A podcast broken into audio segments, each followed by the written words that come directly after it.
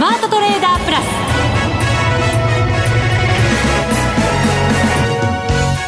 全国のリスナーの皆さんこんにちは。内田まさです。この時間はザ・スマートトレーダープラスをお送りしていきます。この方にご登場いただきましょう。国際テクニカルアナリスト福永博之さんです。こんにちは。よろしくお願いします。よろしくお願いいたします。8月になりました。はい。あっという間に。あっという間に。本当に8月ですよねまあ、マーケットも晴れないというのはもう皆さんよくお聞きだと思いますが、はい、なんか天候もね、梅雨明けたにもかかわらず、急になんか肌寒い日が出たり、はい、曇りが多かったり、雨がね、なんか降ったりっ。ね。まあ、天候不順はね、梅雨の、まあ、半ばというか、梅雨の中でも、その前でもありましたけど、ちょっと上げてからね、すっきりしないっていうのがまさに、ちょっとね、マーケットと同じような感じで。そうですね。えー、台風がね、なんかたくさん発生して大きい台風来てますその流れ僕あまり良くないと思うんですけど。なんか察知しました？何かを察知しましたね。何か察知しましたよ。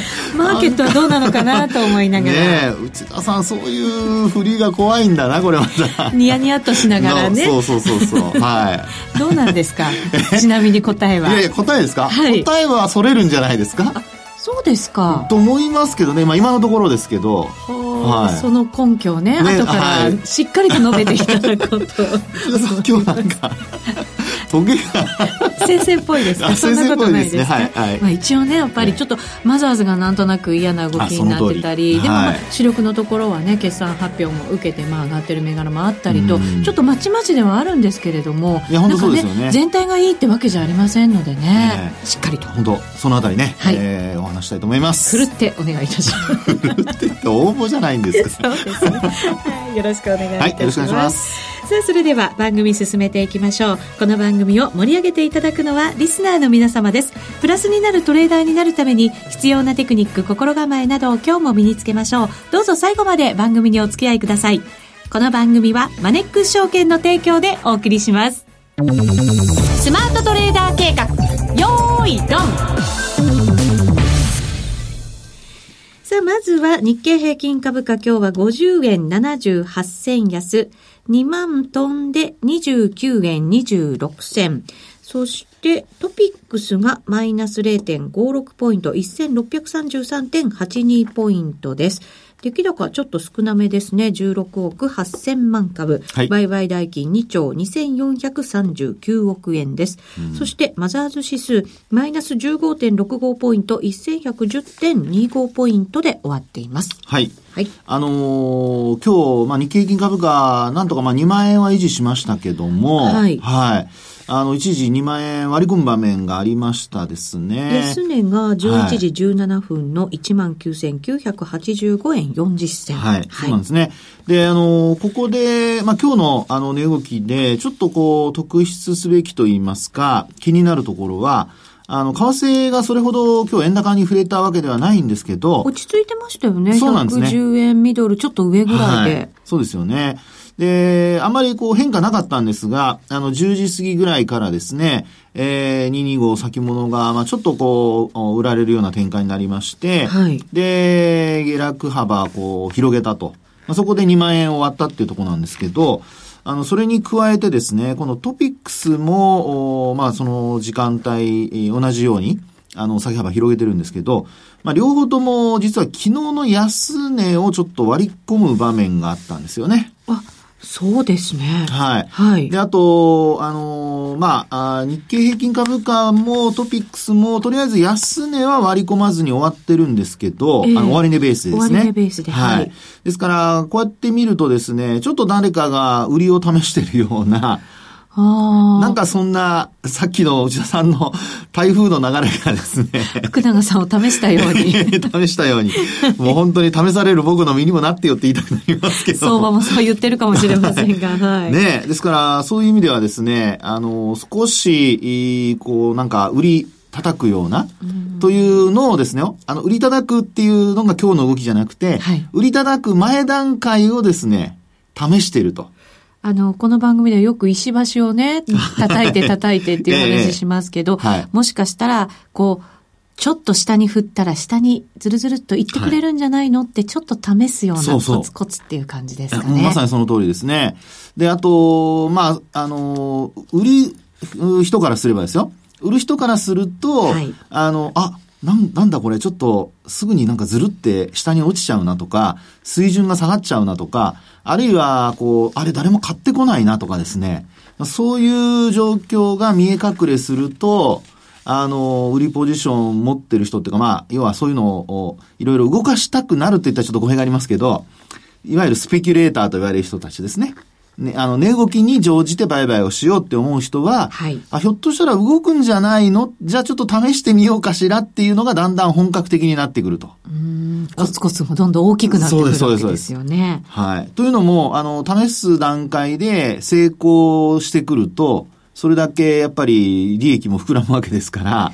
結局、はい、その、上に行こうとしてもなかなか行かないんであれば、ええ、下に行くやっぱりリスクというか、その可能性の方を見ることになりますよね。そうですね。そうするとやっぱりそっちに試してくるわけですもんね。はい、そうなります。で、そういうのの、要は動かしてって言われる形になるのがそのスペキュレーターっていうね。あの、どっちに動くんだろう。動いた方向についていこう。あるいは動いた方向で、ええー、まあ、ポジション作ろうと。いうふうに思ってる人たちが、まあ、やっぱりこう、ちょっとこう、まあ、満員電車の中でこう、ギュッってなってじじっとしててですよ。時間があんまり経つと、ちょっと体を動かしたくなるじゃないですか。そうですよね。ね苦しくなってきますからね。そうそうそう。そういうふうな状況で、で、なぜそれをやらなきゃいけないかというと、やるかというと、これあの、まあ、今はある意味、その、ディーラーさん、が人としての、人のディーラーさんが少なくなってて、はい、プログラム売買だとか、アルゴリズムなんていうのがあるかもしれませんけど、そういったその、まあ、トレードのそのプログラムですね。こういったものも、何もしないのであれば、これ存在感がないじゃないですか。はい。存在意義もないですよね。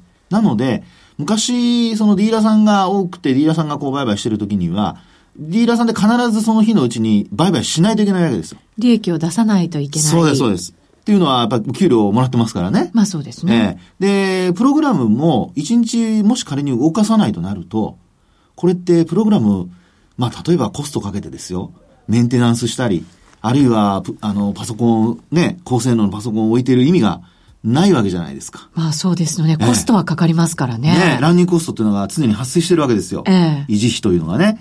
そうなると、やっぱりその分を稼がなきゃいけないというふうに思うと、今のコツコツがですね、コツコツコツとかいろいろこう、変わってくるわけですよ。まあ、それに乗れる投資家ももちろんね、いると思うんですけど、はい。それで相場を動かされてもねって思うところもね。ですからそこにね、はい、あの、要は、あの、コツコツ、こう、まあ、叩く人も、きっかけを待って叩いてるわけですよね。あまあそうですよね、えー、相場のその地合いみたいなものが、やっぱりそっちに向かってるだろうっていうことですよね。そういうことですね。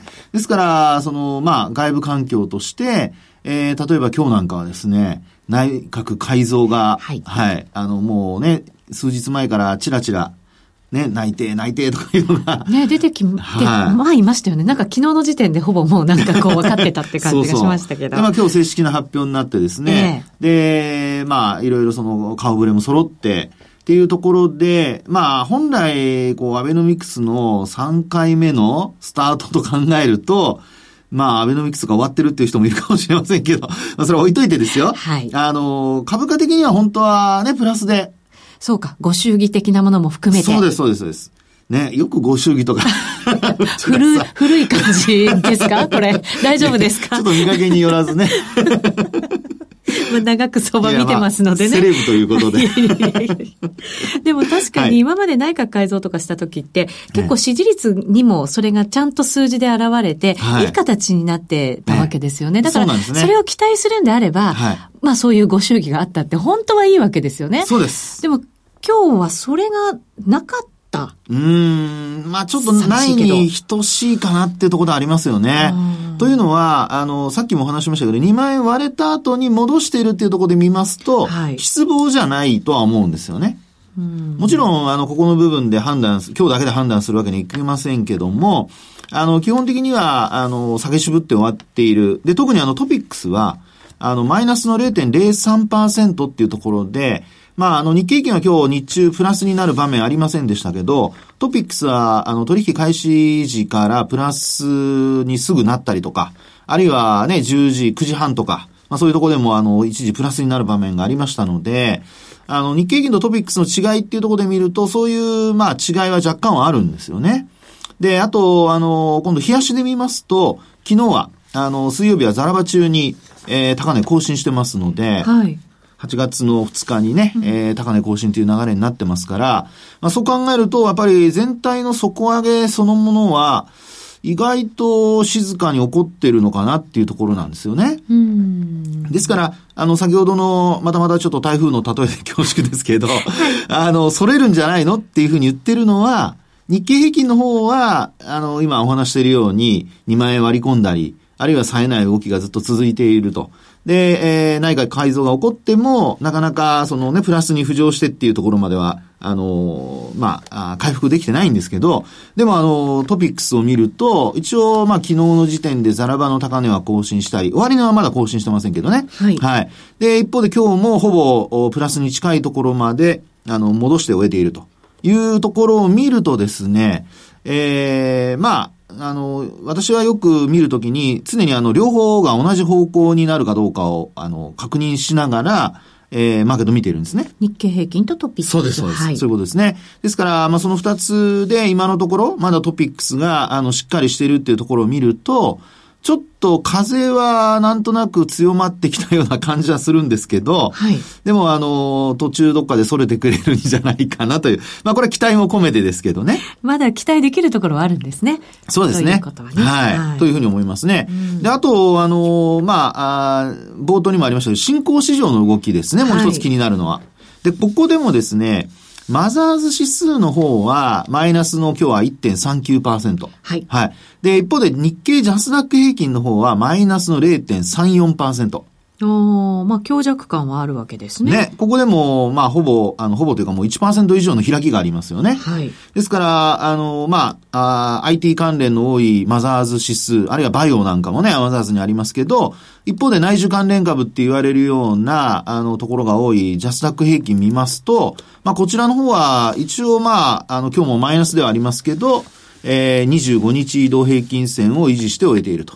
で、マザーズの方は、えー、日経ジャスダック平均のは25日移動平均線維持して終えてるんですけど、まあ5日線に押し返されている。で、一方で75日移動平均線をマザーズ指数の方は今日割り込んで終えていると。うん、これもあの5日線に押し返されて終えているっていう状況ですので、えー、ここでもちょっとちぐはぐさが出てきているっていうことにはなるかと思いますよね。これって、はい、あの、まあ、為替とかそういうものを結構無視した形で、はい、もちろん政治も無視した形で、アメリカ市場をそのまま移してるんじゃないかっていう感じもね、しなくはないですよね。そうですよね。ですから、まあ、トピックスなんかは、その為替の影響分を、やはりあの、あまり、えー、加味しないと。はい、で、あと、あの、日経ジャスタック兵器に関しましても、内需が多いとなれば、まあ、どちらかというとね、円高の方が、あの、プラスに働くっていう企業もあるかもしれませんので、まあ、そういうのが多いとなると、まあ、あ指数的にはですね、為替の影響っていうのはあんまり、えー、受けないっていうことになりますから、はい、あの、この両指数が崩れてないっていうことは、すなわち、ええー、まあ、外部要因で見たところの、え影響を受けやすい日経平均株価と、それからあとはまあ業績なんかですね、えあるいは値動きのあの軽さにこう注目して投資をしている人たちが、まあ少しやっぱり値動きが悪くなってきたので逃げたというようなマザーズ指数と、まあ、ちょっとやっぱり背景、それから値動きの、あのまあ、動き方っていうんでしょうかね。はい、まあ、そのあたりが、こう、二つ、こう、なんていうんでしょう、二つのグループに分けられるんじゃないかなっていうふうに思うのが、こう今の値動きでしょうかね。はい。ちょっとその二つのものに、動き自体は違和感が出てきていて、ええ、まあ、どっちかに多分修練されていくんだと思うんですけれど。そこですよ、内田さん。それがね、どっち？って、こう、思うわけですよね。そこを聞いてきますよね、はい、やっぱりね。ね、それで、え、結論としてはですよ。もう結論？いやいや、言いますか？それてくれれば。ごめんなさい。またたらればを言ってますけどね。答え二つありますもしかして。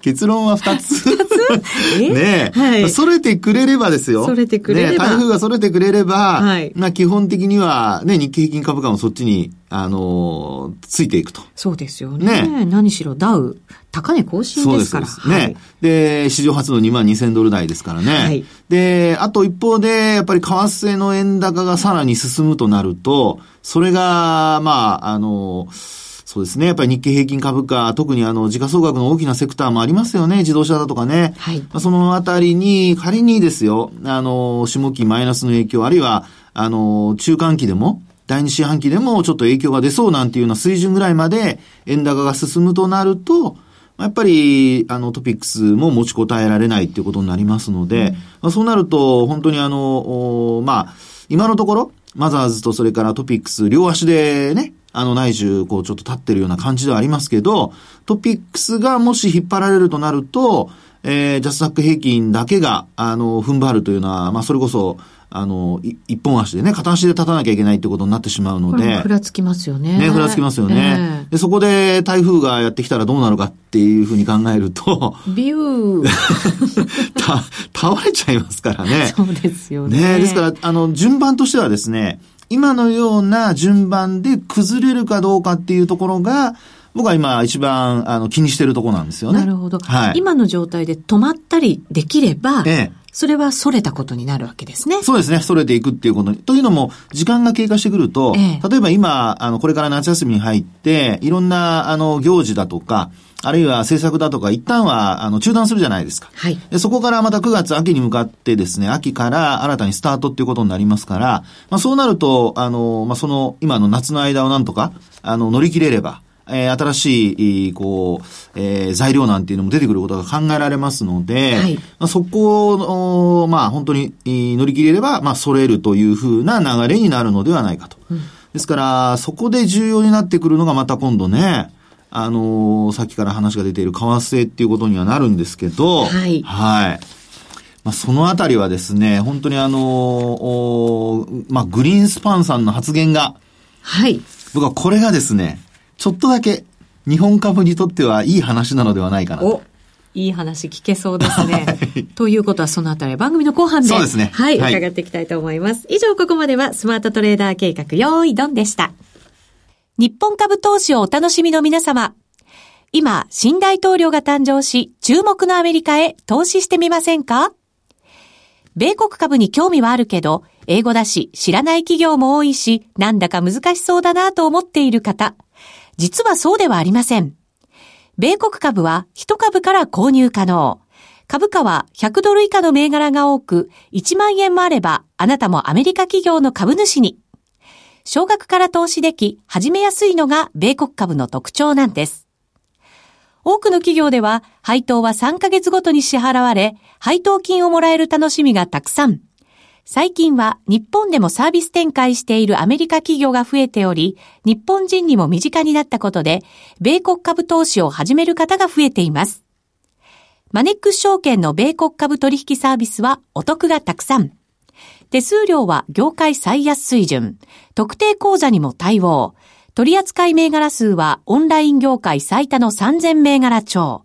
さらにさらに、米国株を初めてお取引されるお客様には、最初の20日間限定で、取引手数料を最大3万円までキャッシュバック。米国株なら、マネックス証券。今すぐ、マネックス証券、米国株で検索。当社が扱う商品などには、価格変動などにより元本損失、元本超過損が生じる恐れがあります。投資にあたっては、契約締結前交付書面など必ずお読みください。マネックス証券株式会社、金融商品取引業者、関東財務局長金賞第165号。ザ・スマートトレーダープラス。今週のハイライト。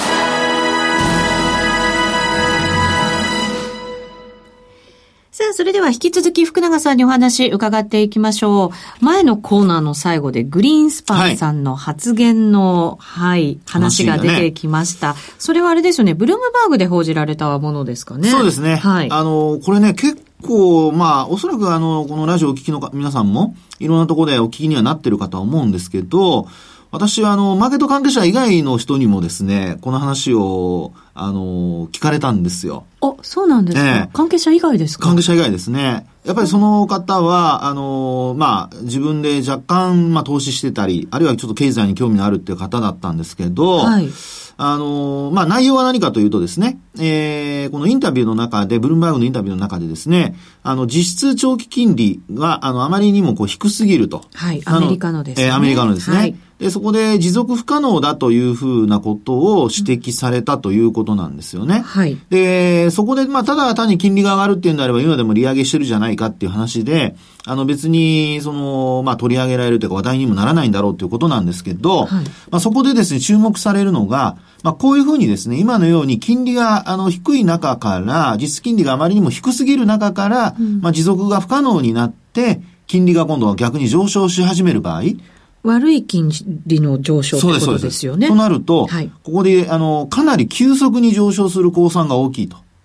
はあ。はい。ですから、あの、グリーンスパンがおっしゃってるのは、あの、グリーンスパンさんがあの言ってるのは、我々が経験しているのは株価ではなく、はい、債券相場のバブルであって、それは市場には織り込まれていないというふうに語ったっていうことなんですよね。その債券バブルが破裂するんじゃないか、はい、気をつけてくださいよというその警告を発したわけですね。はい、そういうことですね。ですから、どうしてもこう株価の方の、あの、まあ、上昇をまあ、どうしてもバブル、バブルということで、こう、まあ、我々はよくこう聞くんですけど。そうですね。また、そっちがこう、上昇が保たれてたら安心みたいな見方もしちゃうじゃないですか。はい、そうですよね。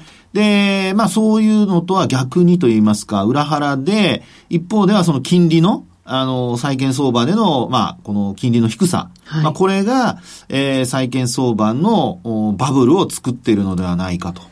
はい。えー、で、まあ、債券っていうのはもう皆さんご存知のようにですね、えー、価格が上昇すると利回りは低下する。はい。で、価格が下落すると利回りは、まあ、上昇するというですね。そうですね。はい、そうすると債券バブルですから、ええ、これが破裂するとなると債券価格が下がって金利が上がるということになりますね。そういうことになりますね。ですから、その、グリーンスパンさんがおっしゃっているように、かなり急速に上昇する降参が大きいと。